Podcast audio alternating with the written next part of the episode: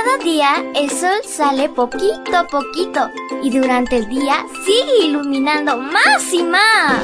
Un rayito de luz para cada día. Para recordar los valores con historias que dejarán una huella importante en tu vida. Hola, hola mi príncipe y princesa de Jesús. Es súper fantástico iniciar este hermoso lunes contigo y no olvides sonreír porque Dios te ama muchísimo. Te saluda tu amiga Linda. Y el versículo para hoy se encuentra en Proverbios 18:24. Búscalo en tu Biblia y lo lees junto conmigo. Dice así, hay amigos que no son amigos y hay amigos que son más que hermanos. Y la historia se titula Amigos que no son amigos. Uno de los privilegios más grandes que Dios me ha dado en la vida es el haber vivido en otros países aparte del país donde nací. Sé que para muchos suena extraño el tener que cambiarse de casa, y más si es a otro país. Pero mi familia y yo nacimos, crecimos y vivimos así, es una forma natural de vida que nos permite servir a Dios.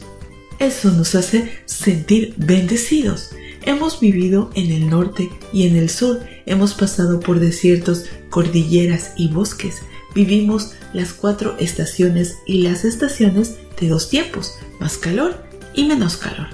Nos tocaron las alturas, las llanuras y las bajuras, climas extremos, húmedos y secos. Nos derretimos y nos congelamos, nos mojamos con mucha, poca y nada de lluvia. Aprendimos palabras, dichos y su peculiar entonación. Disfrutamos de costumbres, comida y paisajes. Amo cada país donde viví y me siento parte de ellos. Pero sin duda alguna, lo mejor de cada lugar es su gente, los amigos que Dios puso en nuestro camino, que sin ser nuestra familia nos acogieron e hicieron sentir parte de ella. Los amigos son la forma en que sentimos el abrazo de Dios. Dicen que quien tiene un amigo tiene un tesoro. Y mis amigos lo son. Valen más que todo el tesoro del mundo y más que remedios contra enfermedades físicas y emocionales. Hay amigos con los que reímos hasta llorar y lloramos para sanar.